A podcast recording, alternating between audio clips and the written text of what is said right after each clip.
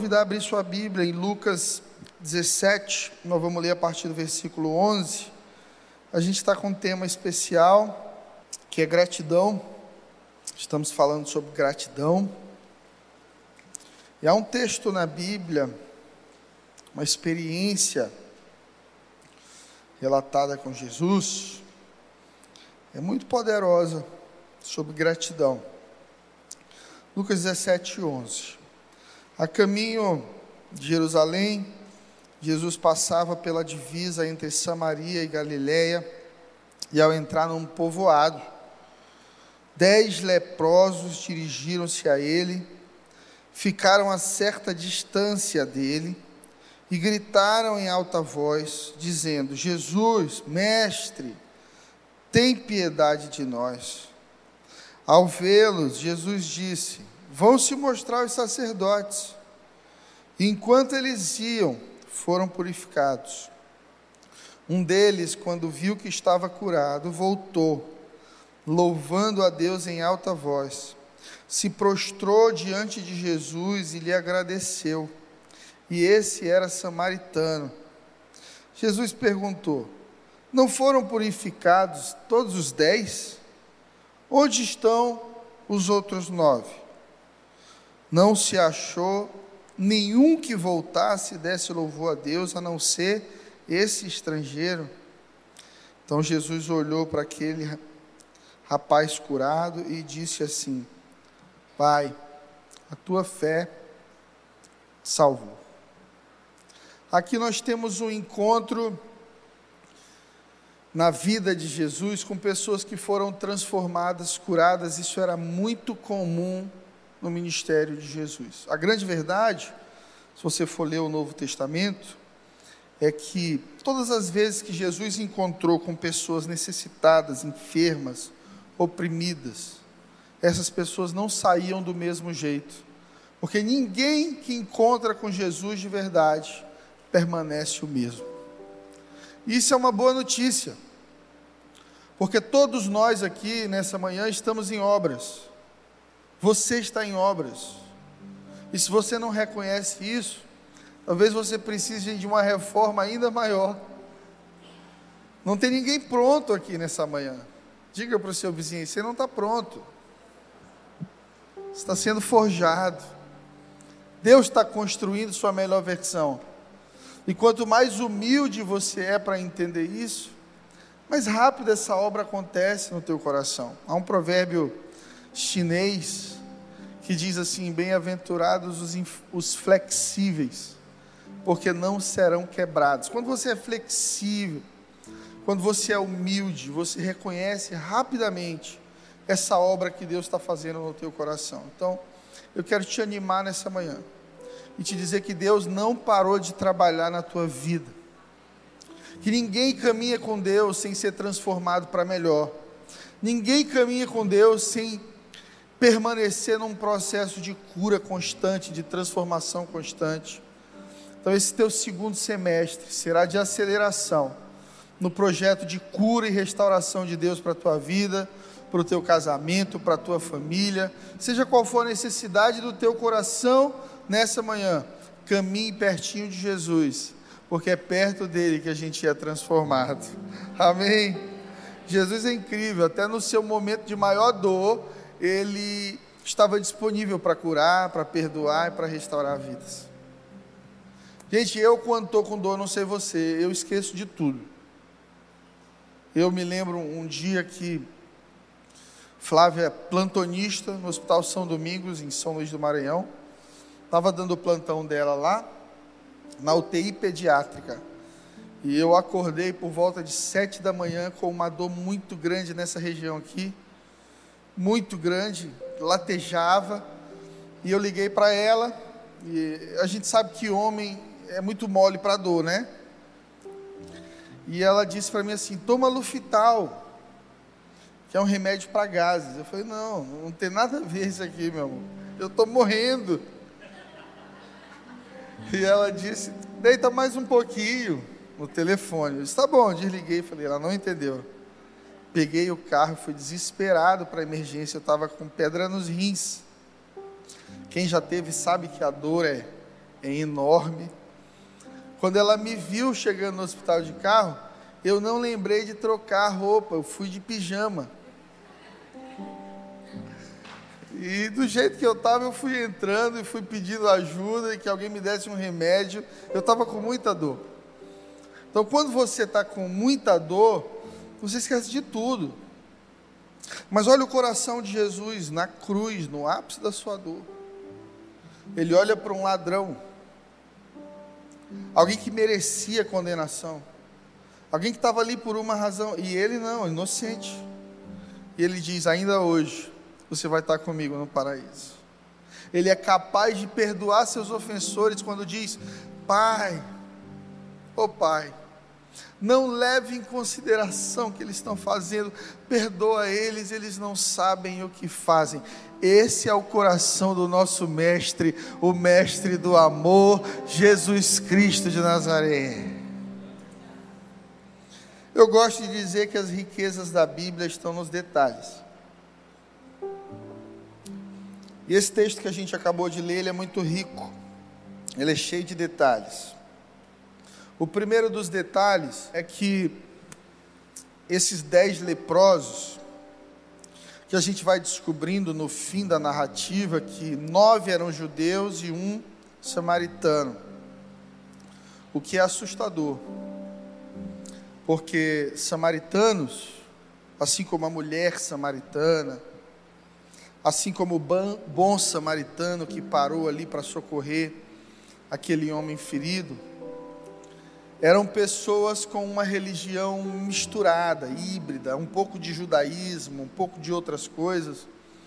E isso trazia para o coração do judeu um preconceito enorme. De forma que eles tratavam os samaritanos como cidadãos de segunda classe. Sabe, você que é flamenguista, do jeito que você trata o vascaíno.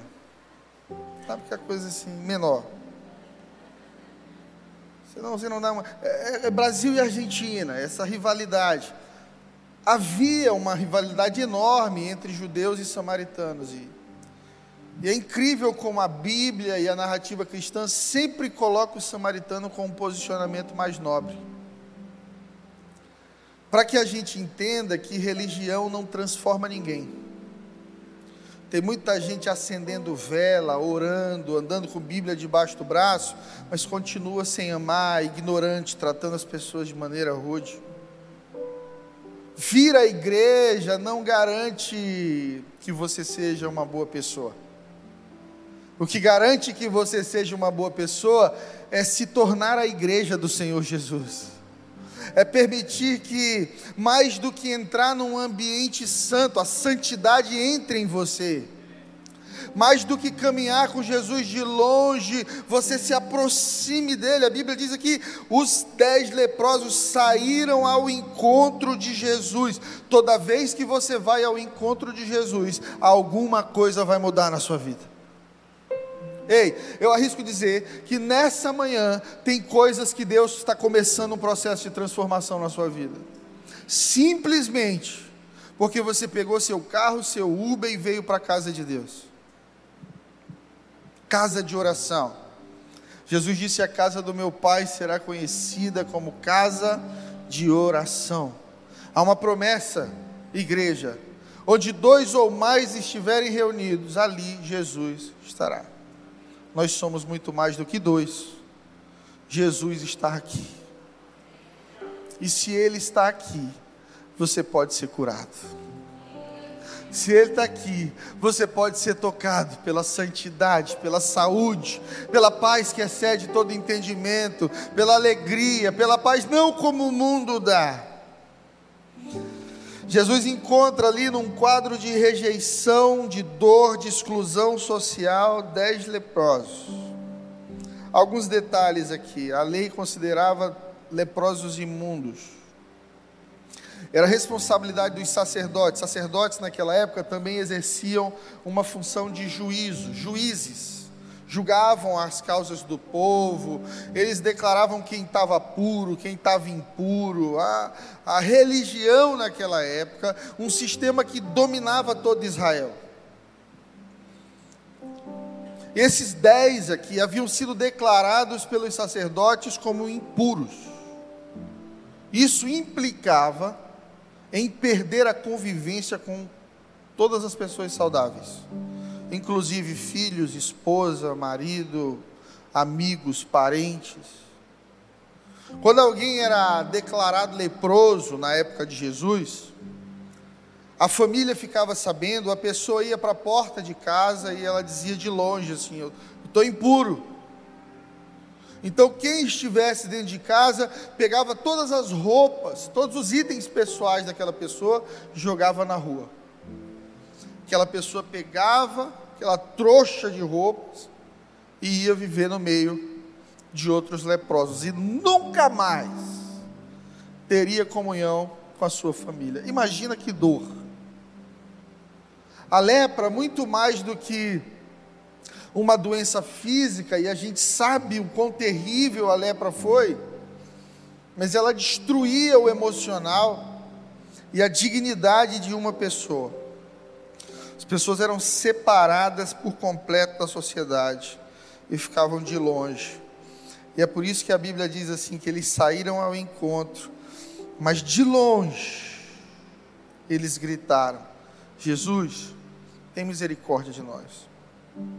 Esse de longe, ele me lembra a mulher hemorrágica. Você lembra da mulher hemorrágica? Quem lembra da mulher hemorrágica? Ela tocou em Jesus, ela não podia ter feito isso, porque ela havia sido declarada impura também. Por isso ela vê Jesus na multidão, ela sabe que Jesus é a maior esperança de saúde para a vida dela. E ela fica de longe pensando numa opção: como é que eu vou fazer? Eu, se eu tocar nele, eu, eu vou ser morta, apedrejada, porque eu sou impura. Eu não posso tocar nele, mas ao mesmo tempo, tudo que eu quero é tocar nele, porque eu sei que ele pode me curar.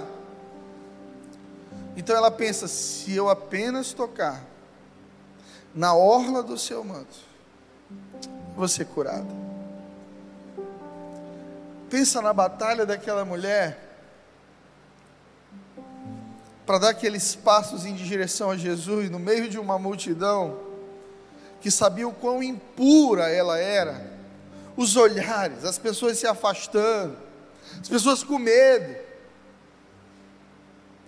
Eu lembro de uma época no Brasil, no mundo, onde não se tinha conhecimento a respeito da AIDS, do HIV. E quando alguém se tornava portador de HIV, ele era completamente excluído também de tudo. Eu lembro de propagandas na TV dizendo que abraçar, beijar, não transmitia HIV. Você lembra disso? Porque as pessoas eram completamente marginalizadas e rejeitadas. E muitas cometiam suicídio. Porque muitas vezes a maior enfermidade que nós enfrentamos não são enfermidades físicas, mas são essas enfermidades da alma, rejeição, a dor da rejeição. E aquela mulher tocou em Jesus, na orla do manto. Jesus para tudo e diz: Alguém me tocou. Pedro, como assim, Jesus? O senhor está sendo empurrado para todo lado. Como que alguém te tocou? Não, não estou falando sobre toque físico. Estou falando sobre fome e sede por viver uma vida diferente. Alguém me tocou com expectativa. E aquela mulher, então, ela é obrigada a dizer: Fui eu. E ela ouve a mesma coisa que esses dez leprosos ouviram no final do processo deles: Vai, a tua fé salvou. Antes, Jesus vai chamar ela de filha.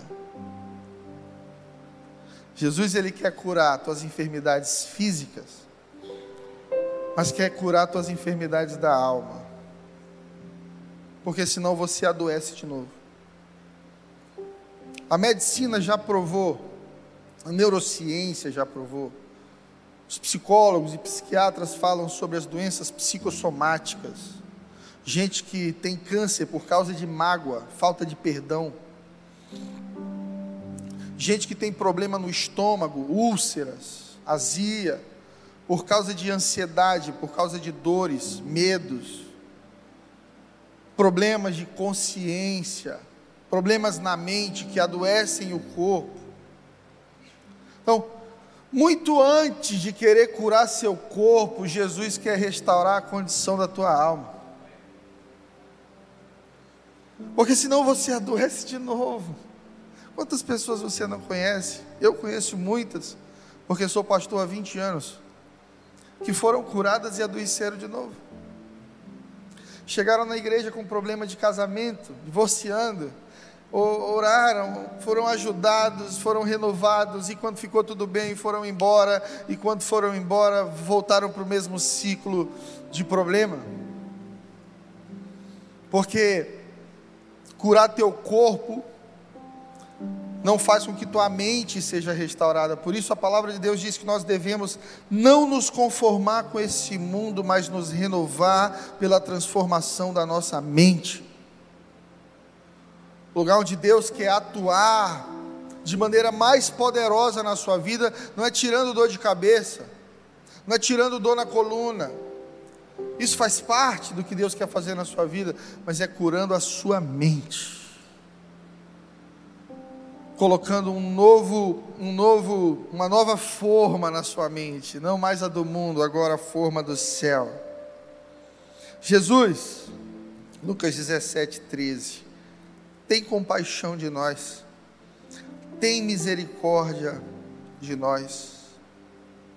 A lepra, um pecado que excluía o homem da comunhão com Deus também, na época daqueles leprosos, porque nunca mais poderiam entrar numa sinagoga. Então eles haviam perdido seus parentes, seus amigos, sua história de vida, e também se sentiam longe de Deus. Eu acho lindo quando a Bíblia diz que um dos nomes de Jesus é Emanuel. Emanuel. Emanuel significa Deus conosco o Deus dos leprosos, o Deus das prostitutas, o Deus dos viciados, o Deus dos excluídos, o Deus daqueles que não poderiam ter acesso a Deus. Esse é Jesus. Em Lucas 15, Jesus é criticado por fariseus escribas, porque sentava para comer com pecadores. Você conhece um Deus assim? Que no seu dia de maior vergonha ele não se afasta, ele senta para comer contigo?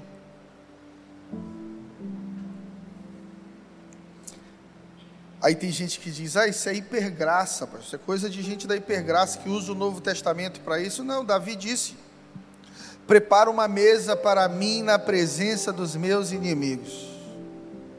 Quem são os seus inimigos nessa manhã? O vício, a dor, a falta de perdão, falta de paz interior, as crises de consciência, a falta de constância com Deus, pecados de estimação, coisas que você ainda não conseguiu vencer, dúvidas teológicas, dúvidas existenciais. O que é que se coloca diante de você como inimigo? É a depressão, é a ansiedade, é toque, é síndrome do pânico, é um problema de casamento, um abuso que você sofreu na infância. Eu não sei qual é o gigante que se levanta contra ti. Eu quero te informar que desde a época de Davi, muito antes, ele prepara uma mesa para você na presença dos seus inimigos.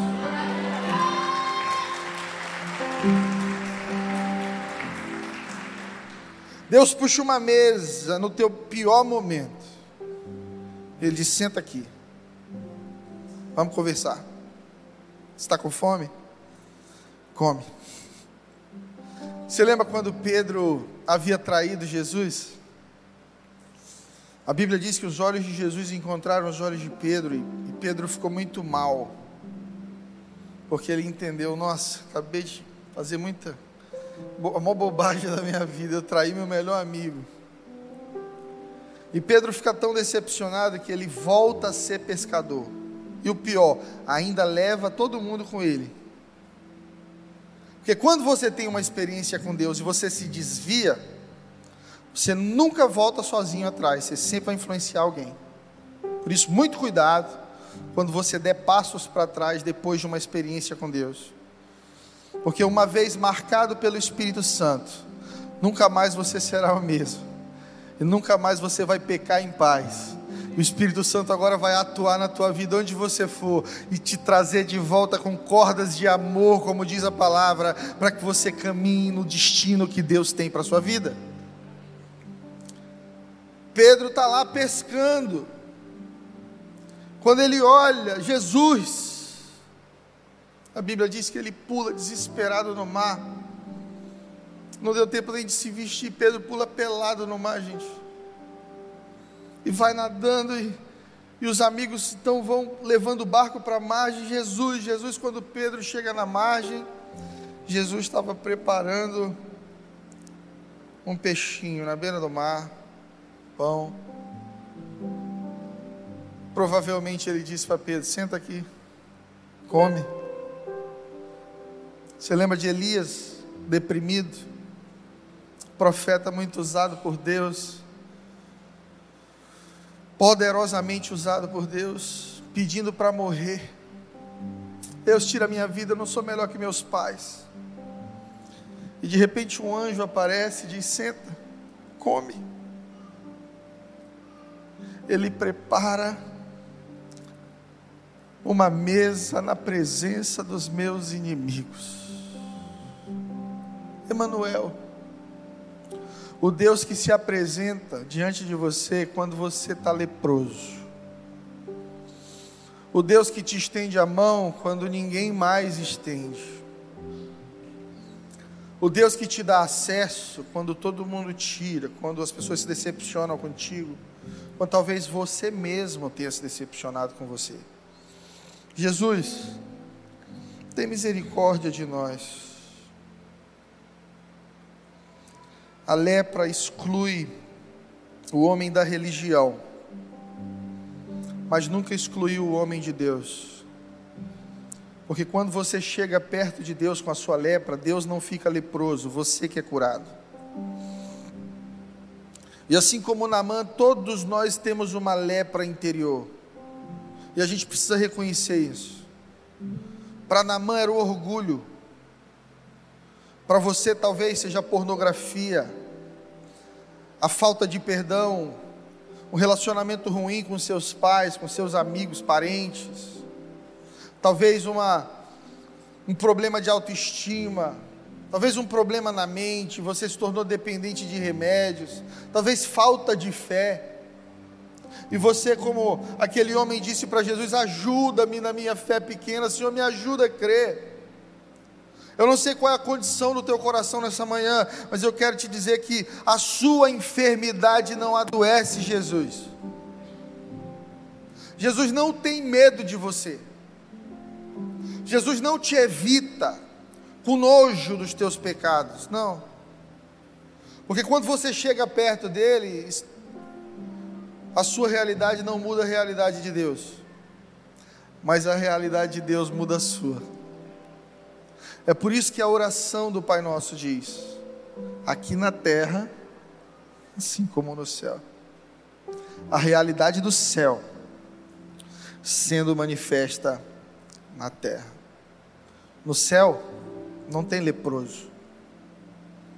No céu não tem depressão. Ninguém se suicida no céu. Ninguém se sente menor no céu, inferior. Ninguém tem ataque de pânico no céu. Aqui na terra, assim como no céu.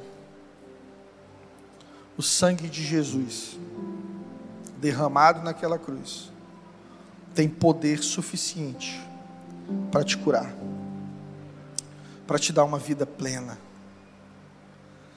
para te transformar. Nós temos aqui homens que vão ser curados, mas só um vai ser transformado. Você já parou para pensar nisso? Dez curados, Um transformado. Porque só um voltou. Muita gente quer o que Deus pode dar, mas alguns querem Deus. Minha pergunta para você nessa manhã é: você está se relacionando com as mãos de Deus ou com a face dele? Porque dos dez aqui, nove queriam as mãos de Deus, a cura, para que voltassem a viver uma vida digna, sonhar de novo, comer na mesa com seus amigos e filhos de novo, mas, mas um, se não, eu já perdi tudo, e agora eu encontrei tudo, e tudo para mim é Jesus tudo para mim é Deus. Eu não posso voltar para a mesma vida. Eu preciso refazer meu caminho e voltar para Jesus. E esse samaritano foi realmente transformado, porque o caminho dele se torna completamente diferente dos seus amigos. Você se identifica com isso? Eu muito. Porque na minha juventude e adolescência, eu tive muitos amigos, muitos que estavam na igreja comigo, e a maioria, quando foi abençoado com um emprego, com uma oportunidade, com uma possibilidade melhor, é, simplesmente virou as costas e seguiu, e nem agradeceu a Deus. E hoje, dos amigos, poucos permanecem na presença de Deus, então, você quer somente a cura ou você quer uma vida transformada? Você vai à igreja somente receber algo de Deus como um consumidor? Como um pedinte? Deus, por favor, Senhor, me passa nesse concurso. Oh Deus, que eu receba essa promoção no trabalho. Se Deus fizer isso, você simplesmente segue o seu caminho e ponto final. Caminhar com Deus é muito mais do que receber bênçãos de Deus. É entender que Deus é a maior bênção que você pode receber. Você entende isso? Olha para o irmão que está do seu lado aí. Dá um sorriso para ele. Elogia ele. Você está bonito hoje.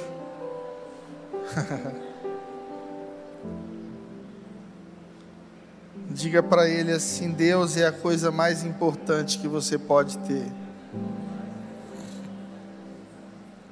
Sabe por quê, igreja? Porque quando você morrer, a única coisa que vai te restar é Deus. Carros, roupas, posses, tudo fica, tudo que é daqui fica aqui. Mas tudo que é eterno permanece. E um dia você vai chegar nos portões da eternidade. E como aquele samaritano, você vai olhar nos olhos de Jesus. Não como um leproso, mas como alguém que foi curado. Namã tinha uma lepra também. A lepra de Namã era o ego. Para muitos de nós, o ego é uma lepra ególatras. Existem pessoas que são ególatras, adoradores de si mesmos. Minha avó dizia: Narciso acha feio tudo que não é espelho.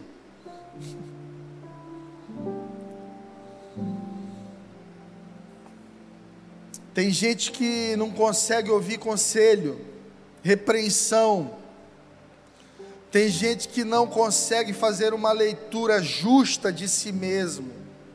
Isso é autoconhecimento, é olhar para dentro e dizer assim: eu sou invejoso, eu sou mal, eu, eu, eu sou maledicente, eu preciso mudar de vida, meu Deus, eu não me aguento. Como diz um amigo meu, teve um irmão na igreja dele que colocou a mão na cabeça e disse: Eu me repreendo. Às vezes a gente precisa fazer isso. Eu me repreendo em nome de Jesus. Não estou me aguentando hoje. Porque se não fizermos essa leitura justa sobre nós mesmos, então nós distorcemos o mundo. Todo mundo é invejoso, todo mundo quer o nosso mal. Ah, estão me criticando porque eles têm inveja de mim. Não, muitas vezes estão te criticando porque você está dando motivo, vivendo uma vida sem princípios, vivendo uma vida distante da vontade de Deus, e aí você vai dando margem para maledicência. Veja bem, veja bem, a porcentagem aqui que a Bíblia revela de, de um a cada dez. Dez leprosos, um voltou, gente, um voltou. Eu não sei se você já teve oportunidade de lidar com a ingratidão, mas é, é duro demais, é, machuca o coração. Você ter feito tanto, ter amado tanto, ter cuidado tanto, ter doado tanto, a pessoa não reconhece nada. Gratidão é a memória do coração. Tem gente que tem Alzheimer no coração. Não lembra de nada que foi feito. Do abraço, do cuidado, da oração, da mão que levantou. Mas sempre existirão aqueles que terão o seu ego restaurado, transformado. É gente que vai, como João Batista, dizer: menos de mim e mais de ti. Eu quero diminuir para que o Senhor cresça. Menos do Fred, mais de Jesus. Menos do André, mais de Jesus. Eu não quero ser o centro da minha vida, não. Eu quero que Deus seja o centro. Porque quando Deus é o centro da vida de alguém, então existe vida abundante. Quando você é o centro, então você se torna leproso é incrível como a lepra ela te distanciava das pessoas no passado e o orgulho hoje te distancia também. Quanto mais orgulhoso ou orgulhosa uma pessoa é, menos relacionamentos saudáveis ela tem. Você já viu um orgulhoso permanecer casado? Eu nunca vi. Orgulhoso com orgulhoso sempre resulta em divórcio. Você já viu um orgulhoso permanecer na mesma igreja 20 anos? Não fica. Você já viu um orgulhoso permanecer no mesmo emprego e ser promovido muitas vezes? Muito difícil. Porque para permanecer trabalhando no mesmo lugar, você vai engolir sapo, você vai ser repreendido, você vai ter que fazer até coisas que não cabem à tua função, você vai ter que ser humilde. E a Bíblia nos ensina que Deus ele resiste o soberbo, mas dá graça ao humilde.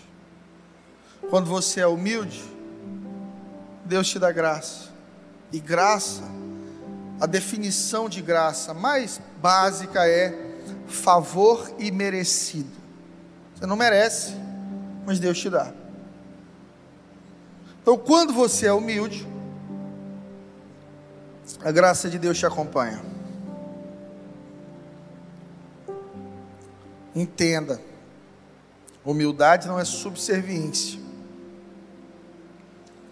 Eu me lembro quando eu era mais novo, que as pessoas queriam determinar o que eu queria. Eu ia tomar sorvete, não, o do Fred é de flocos. Eu dizia, não, não quero flocos. Eu quero chocolate. Olha, o Fred não é humilde. Não, não é que eu não sou humilde, é que eu não sou escravo, eu sou filho. Filho tem herança, filho é livre. E muitas vezes, eu usei sorvete como um exemplo muito leve, mas muitas vezes na vida, as pessoas te julgam orgulhoso pelo simples fato de você fazer suas escolhas acham que você mudou, que você agora está afetado e tal. Isso é uma grande bobagem. Humildade, a verdadeira humildade, é você reconhecer que Deus é tudo na sua vida. É você reconhecer que sem Deus nada podeis fazer. Mas a humildade não rouba a tua identidade.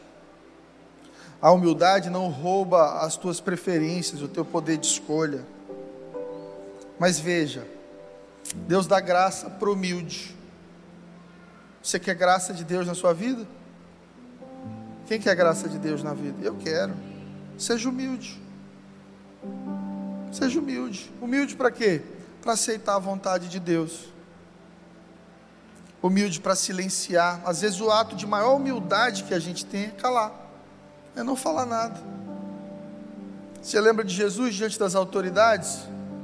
Quer dizer então que você é o filho de Deus. Jesus ficou calado. Jesus na cruz, sofrendo, e os soldados dizendo: Não é o filho de Deus? Sai daí, sai daí, poderosão. Jesus calado, humilde, todo poderoso, mas todo dependente de Deus. Deus quer que você seja assim cheio de autoridade, de possibilidades, mas também totalmente dependente do Senhor.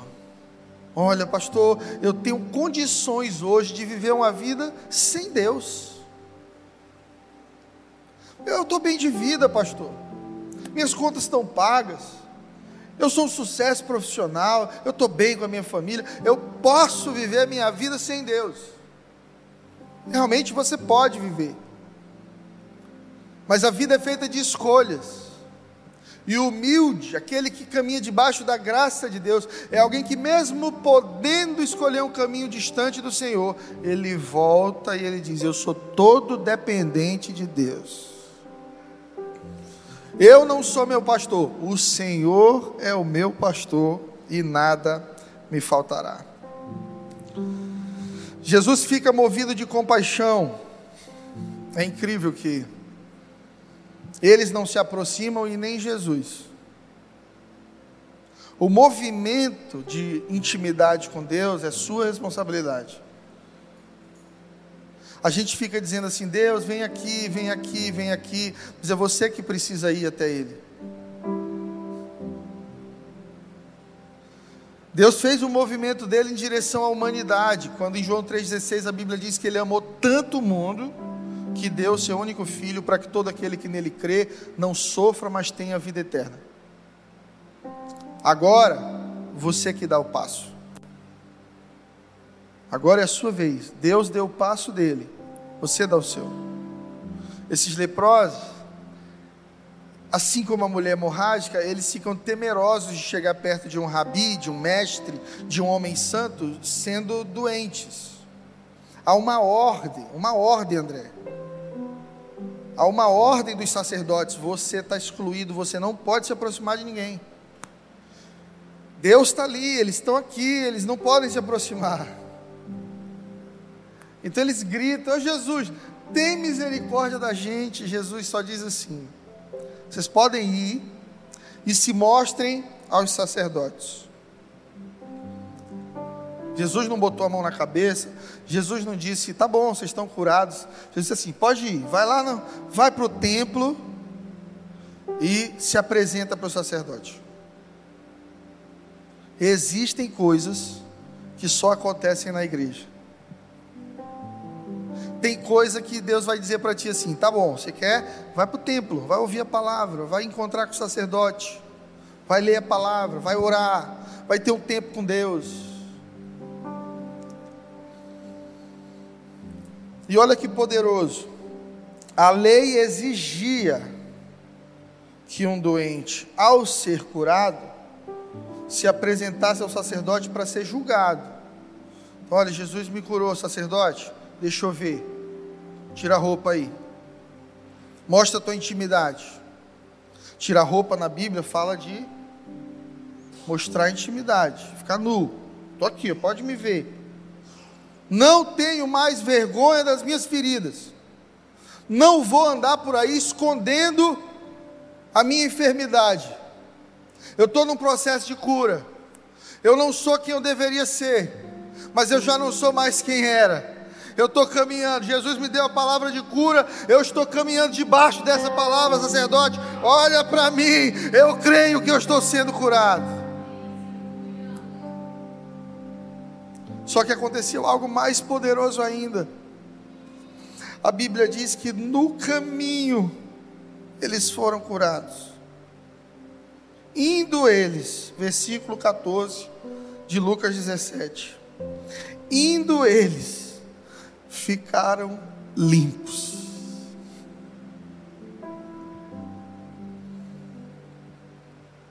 O simples fato de obedecer a voz de Deus e tomar o caminho curou aqueles dez homens. Sabe por quê? Porque o processo está te curando. Porque a cura, para algumas pessoas, na Bíblia, foi uma palavra, para outras, foi um caminho. Você aí que muitas vezes fica pensando, eu já orei tanto para ser curado disso, eu já orei tanto para ser liberto disso, pastor, tem cinco anos que eu estou lutando com isso, irmão. Continua andando. Você lembra do Nemo? Continue a nadar.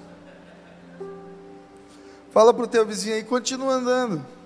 Continua andando. A cura está no caminho. A cura está no caminho. Eu conheço homens que com 20 anos de idade eram cavalos batizados, ignorantes.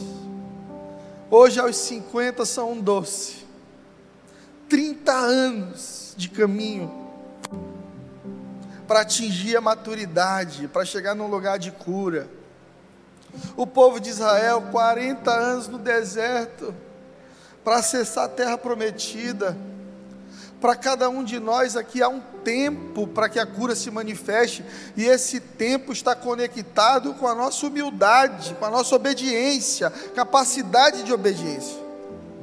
Algumas pessoas ficam 40 anos no deserto, porque ficam 40 anos insistindo em não serem transformados. Quanto mais rápido você é liberto da cura do ego, Quanto mais rápido você entende que a humildade te promove e você se torna flexível e obediente a Deus, mais rápido a cura chega. Dois pontos para destacar aqui do versículo 14. Indo eles ficaram limpos. Primeiro, fé na palavra de Jesus. Segundo, obediência à vontade e ordem de Cristo. Você lembra de Maria? No casamento em Caná da Galiléia, acabou o vinho.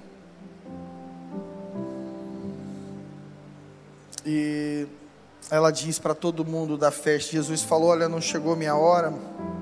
Mãe, não está na hora. Eu tenho um amigo pastor que disse que Jesus dizia assim: Eu só faço o que o Pai manda, né? Nesse dia, o pai disse assim: A ah, mãe tá pedindo um help aí, vambora, Jesus. Começa. Vambora, Jesus, começa, faz um milagre. Aquela família que estava sofrendo com a falta de vinho no casamento, sofrendo vergonha, era amiga da família de Jesus. Jesus não era um ET, não, gente. Jesus ia para a casa dos outros, comia, conversava, cantava, tinha amigos. Lázaro era um grande amigo de Jesus. Jesus não era um ET que só flutuava em Israel. Jesus era uma pessoa. Deus manifesto num ser humano. E aí Maria entrega uma chave para a humanidade ali, quando ela diz assim: façam tudo o que ele mandar. faça tudo o que Jesus mandar. Se Jesus te mandar plantar bananeira, planta, porque tem algo aí, algo vai ser destravado na sua vida aí. A história de uma pastora, se eu não me engano, da Indonésia, ela, ela tinha sido ginasta, e ela estava no culto de uma igreja muito grande. Enquanto estava aqui no louvorzão, aqui, ela com o microfone na mão intercedendo, ela sentiu uma ordem no coração dela dizendo assim: dá uma estrelinha. Ela falou: esse negócio de, de igreja está me enlouquecendo. Doidice é essa, né? Dá uma estrelinha, tá louco? E ela continuou orando, ignorando aquele pensamento e, e, o pensamento latente no coração dela. E Ela era uma mulher obediente a Deus, temente. Ela disse para a igreja: Feche os olhos todo mundo, vamos orar. E começou um fervor, todo mundo de olho fechado, e ela pá, deu a estrelinha dela lá no altar. No final do culto, o governador da cidade estava presente, procurou ela e disse: Olha, pastora, eu sou um homem muito cético, eu tenho problemas com a fé. Mas hoje eu fiz prova de Deus e eu disse assim: Olha, Deus, eu, eu gostaria muito que o Senhor fosse real. E se o Senhor é real, eu quero que essa pastora lhe dê uma estrelinha no palco. E eu não sei o que houve, que uma hora a senhora mandou o povo orar e deu. Então eu quero entregar a minha vida a esse Deus.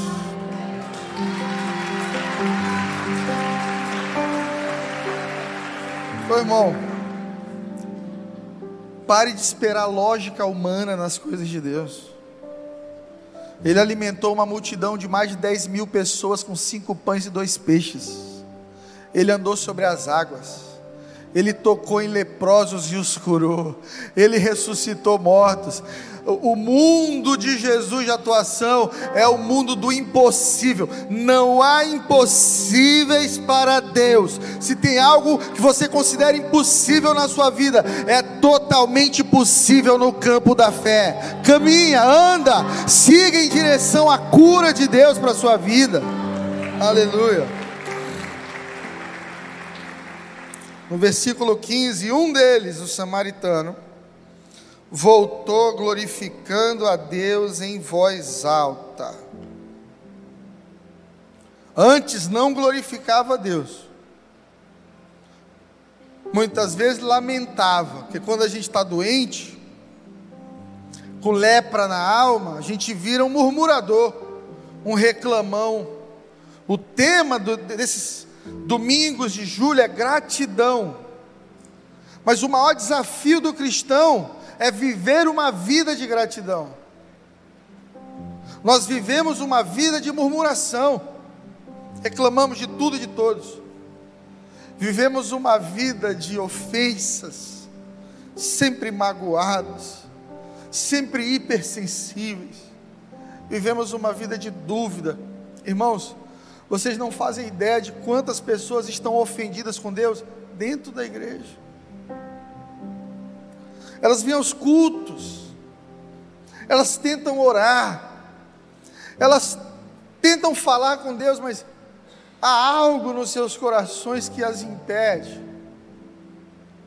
Muitas vezes é, é a falta da gratidão. E ser grato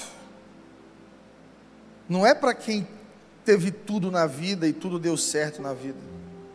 Ser grato é para quem foi curado, para quem consegue enxergar a vida com os olhos de Deus. A Bíblia diz que todas as manhãs, diga comigo, todas as manhãs, se inclui hoje, as misericórdias do Senhor se renovam sobre a sua vida. Vem cá, você sabia que você poderia ter acordado morto hoje? Na verdade, não acordado, né? Eu vi um vídeo uma vez de um vereador aí do, do Ceará dizendo assim: "Oh, estou muito triste. Fulano dormiu quando acordou estava morto." Ninguém acorda morto, né? Mas se você parar para pensar, você poderia não ter acordado. Você tem redes sociais? Você já viu a quantidade de pessoas que de um dia para o outro simplesmente não acordam? Ou saem para trabalhar, sentem uma dor no peito, correm para o hospital, infarto fulminante. Avisa a família que esse aqui morreu. Três semanas atrás, um irmão da nossa igreja, trabalhando, sentiu uma dor no coração.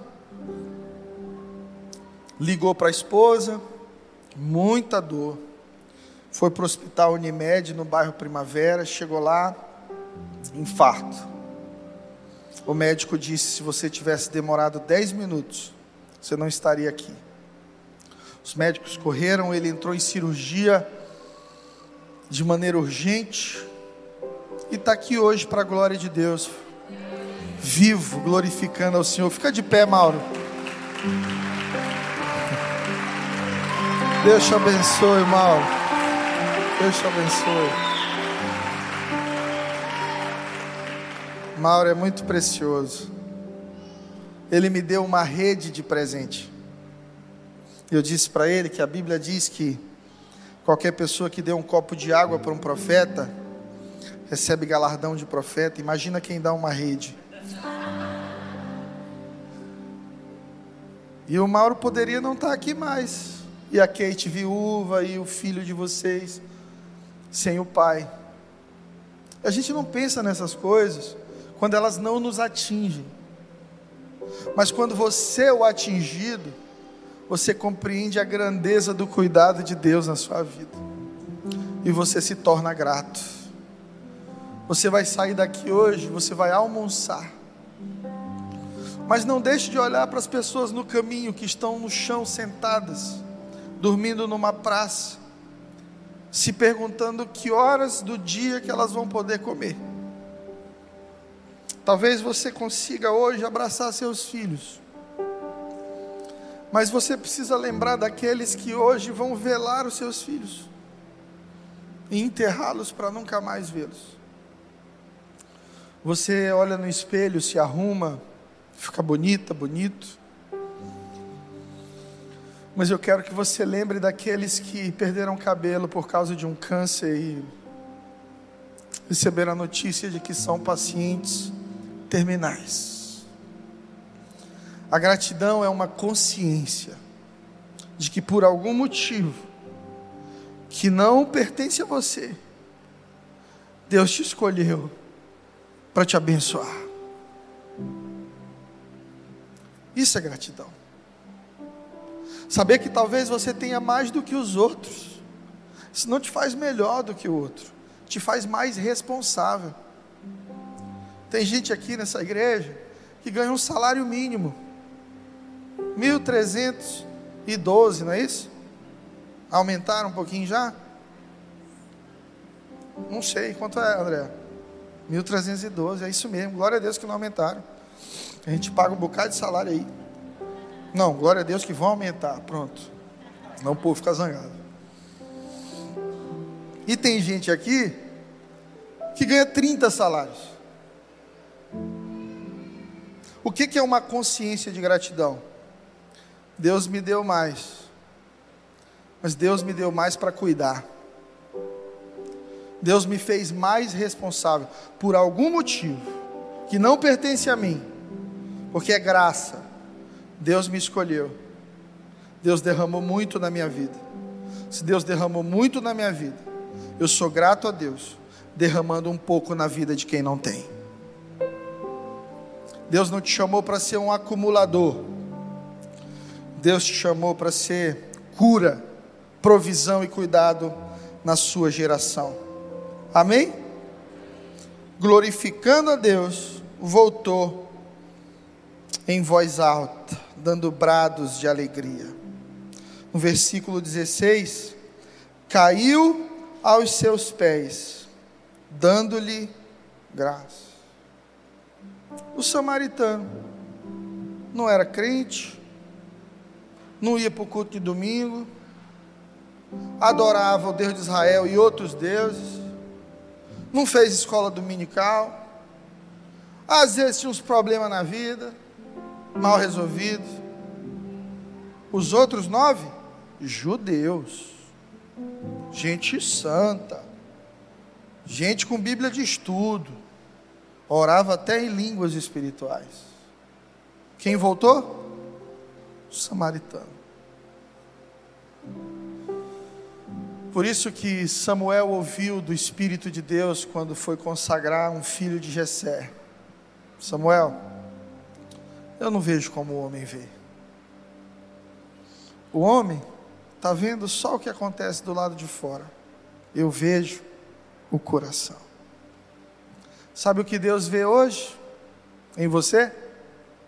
Seu coração. Não importa se você é formado em teologia. teologia não te ensina a amar a Deus. Não importa se você está dentro de uma igreja 20, 25, 30 anos, já foi pregador, pastor. O que importa é como está a condição do seu coração hoje. Humildade e gratidão são marcos na vida de alguém que foi salvo. Como é que nós devemos reconhecer alguém que encontrou Jesus? humildade e gratidão.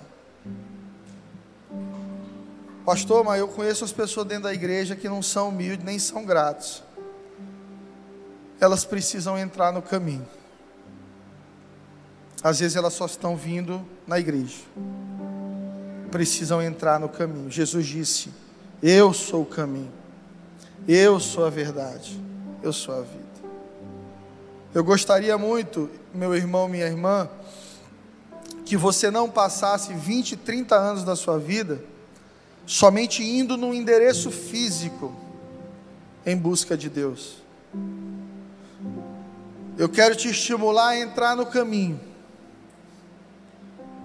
Eu quero te estimular a transcender a experiência presencial e entrar no caminho. Jesus diz: Eu sou o caminho. É quando você entra em Cristo e Cristo entra em você. A Bíblia diz: Cristo em nós, a esperança da glória. Você tem alguma esperança de experimentar a glória de Deus na sua vida? É quando Cristo começa a habitar dentro de você. E quando Cristo habita dentro de você, você é humilde. E você é grato. Eu disse no recarga para os meus líderes, as três palavras que moram na boca de alguém que experimentou Cristo Jesus.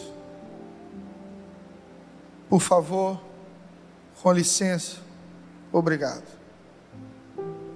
Nós não podemos liderar pessoas na esfera cristã sem educação, sem gentileza, sem gratidão.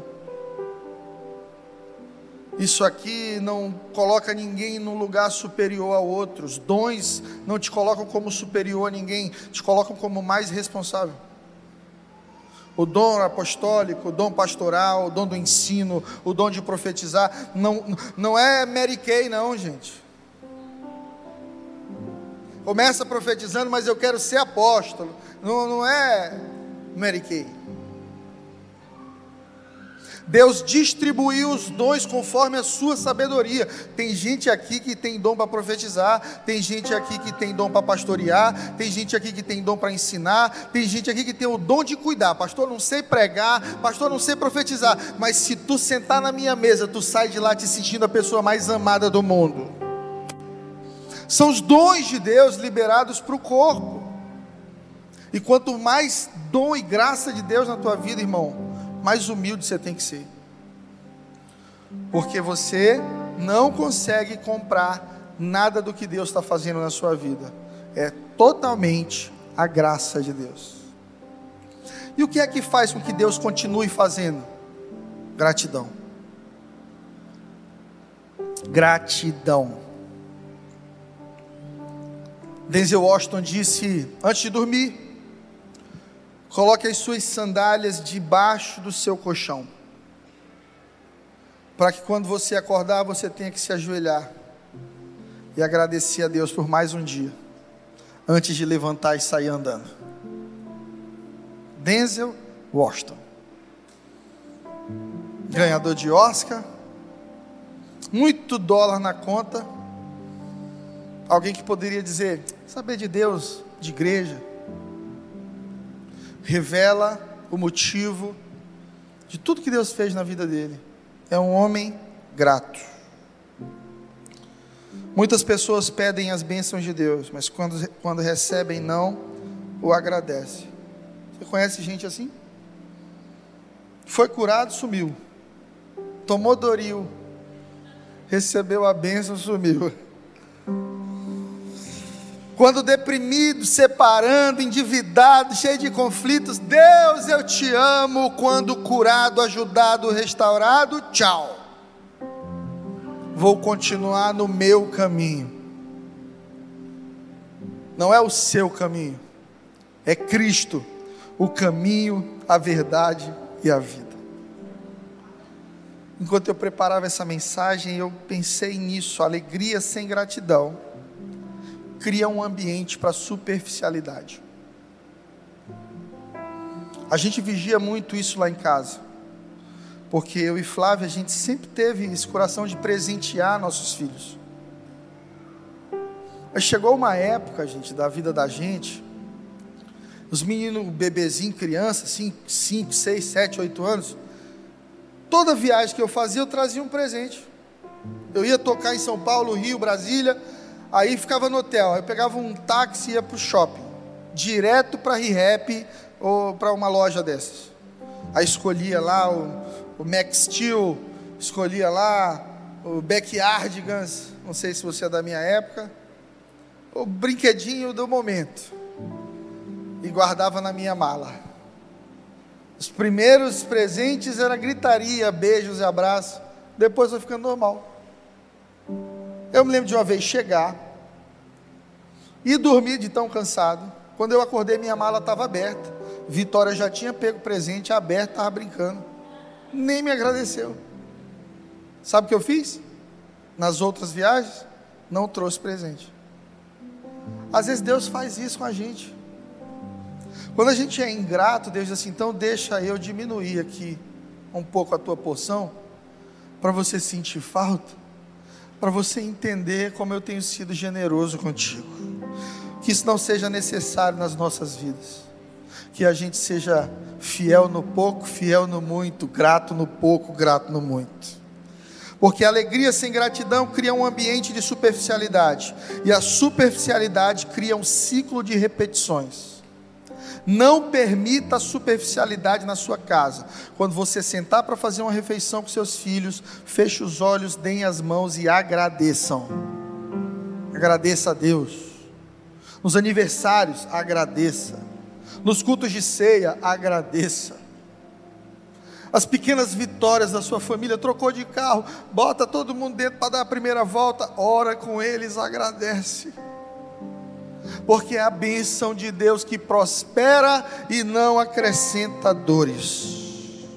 Para terminar, eu termino com a pergunta de Jesus no versículo 17 de Lucas 17: Onde estão os nove?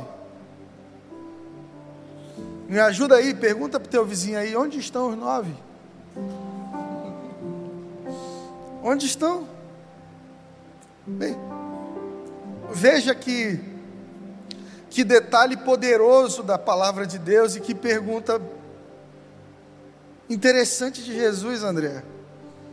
Onde estão os outros nove? Eu não curei dez? Samaritano, era muito mais do que só tu, meu filho. Cadê os outros? Onde estão os outros nove?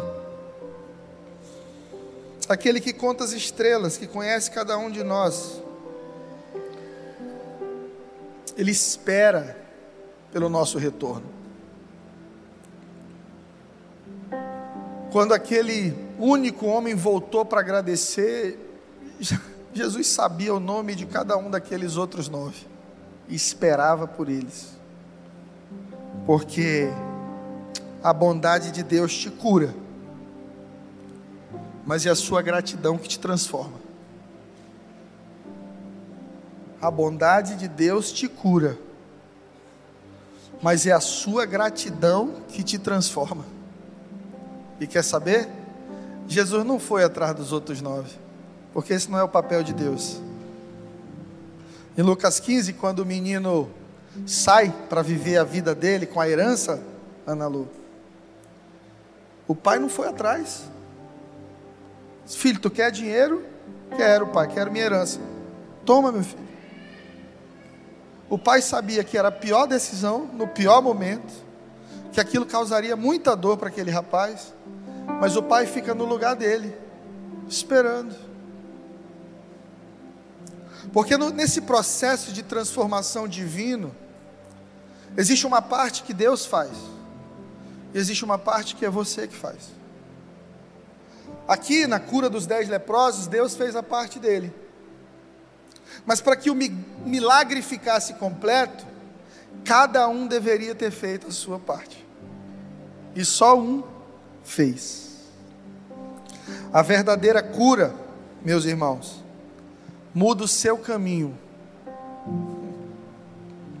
A verdadeira cura muda o seu caminho. Você que vivia no prostíbulo, foi curado. Você não volta mais lá. Você que era beberrão, você foi curado. Deus mudou tua vida, Deus restaurou tua história. Não volta mais para o bar, não. Lembra do cego de Betsaida? Eu escrevi um livro sobre isso. A última palavra de Jesus para ele é: não voltes para a aldeia. Porque a aldeia para ele era um lugar de enfermidade. Existem ambientes que te adoecem.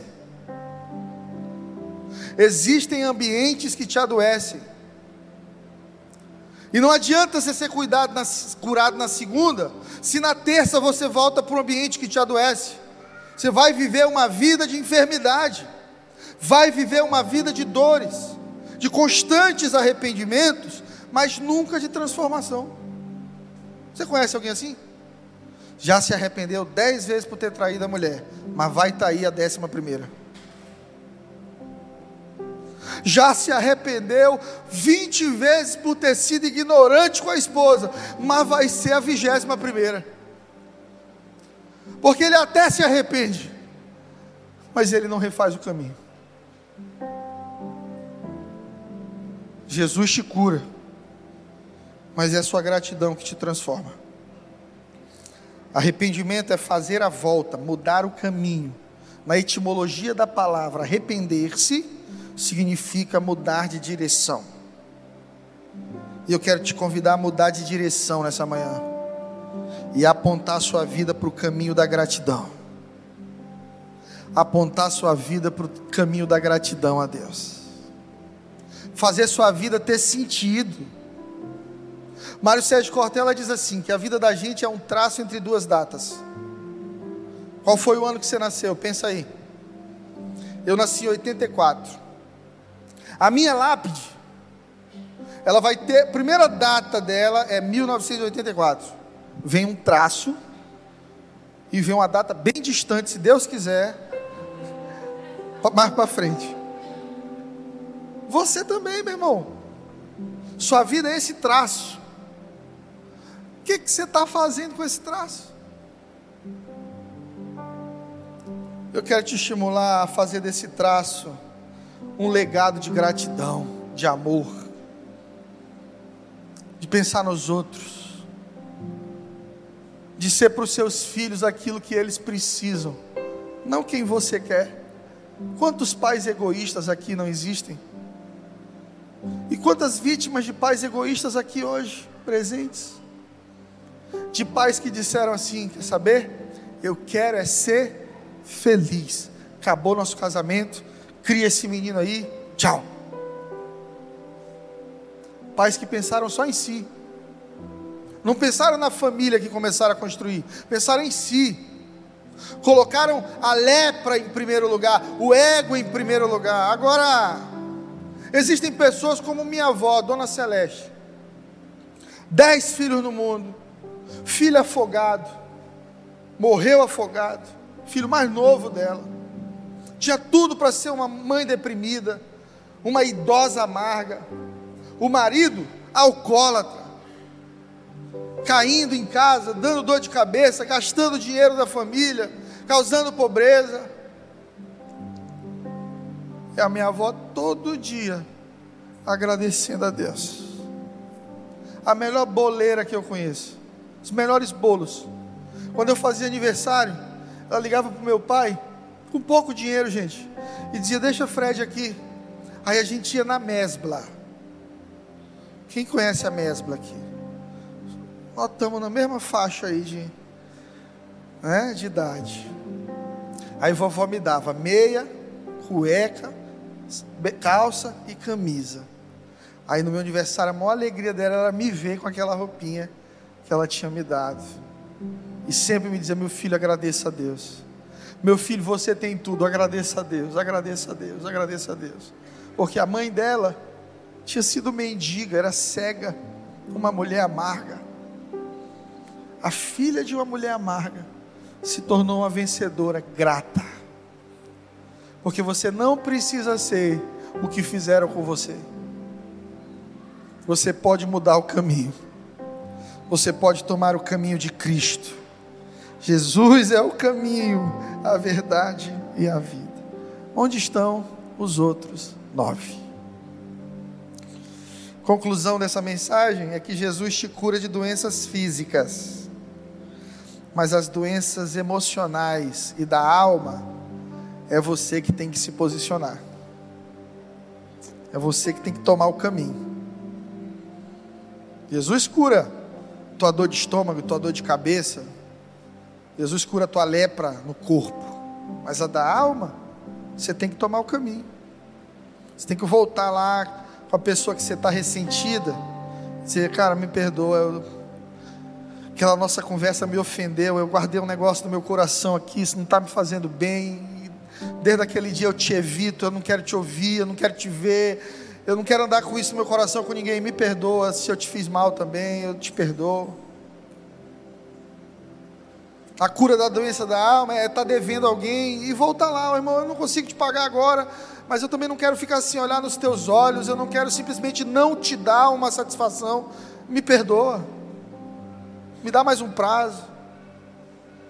A cura da doença na alma é olhar nos olhos da esposa e, e dizer: Eu te valorizo, eu te amo eu tenho minhas dificuldades, eu te machuquei, me perdoa também. Olhar nos olhos do marido e dizer: me perdoa. Eu vou crescer em respeito com você, eu vou crescer em admiração, em cuidado, eu vou medir minhas palavras. É olhar para o filho, muitas vezes, até quando a gente trata eles da maneira como não queríamos ser tratados quando éramos pequenos, e dizer: Filho, desculpa, desculpa, eu tô, estou tô aprendendo a ser pai. Uma vez eu disse isso para a Vitória: Filha, tu Desculpa, eu estou aprendendo a ser pai. Você está aprendendo a ser filha, eu estou aprendendo a ser pai. Mas que a gente nunca perca a humildade de voltar. Porque é voltando que a gente é curado de verdade.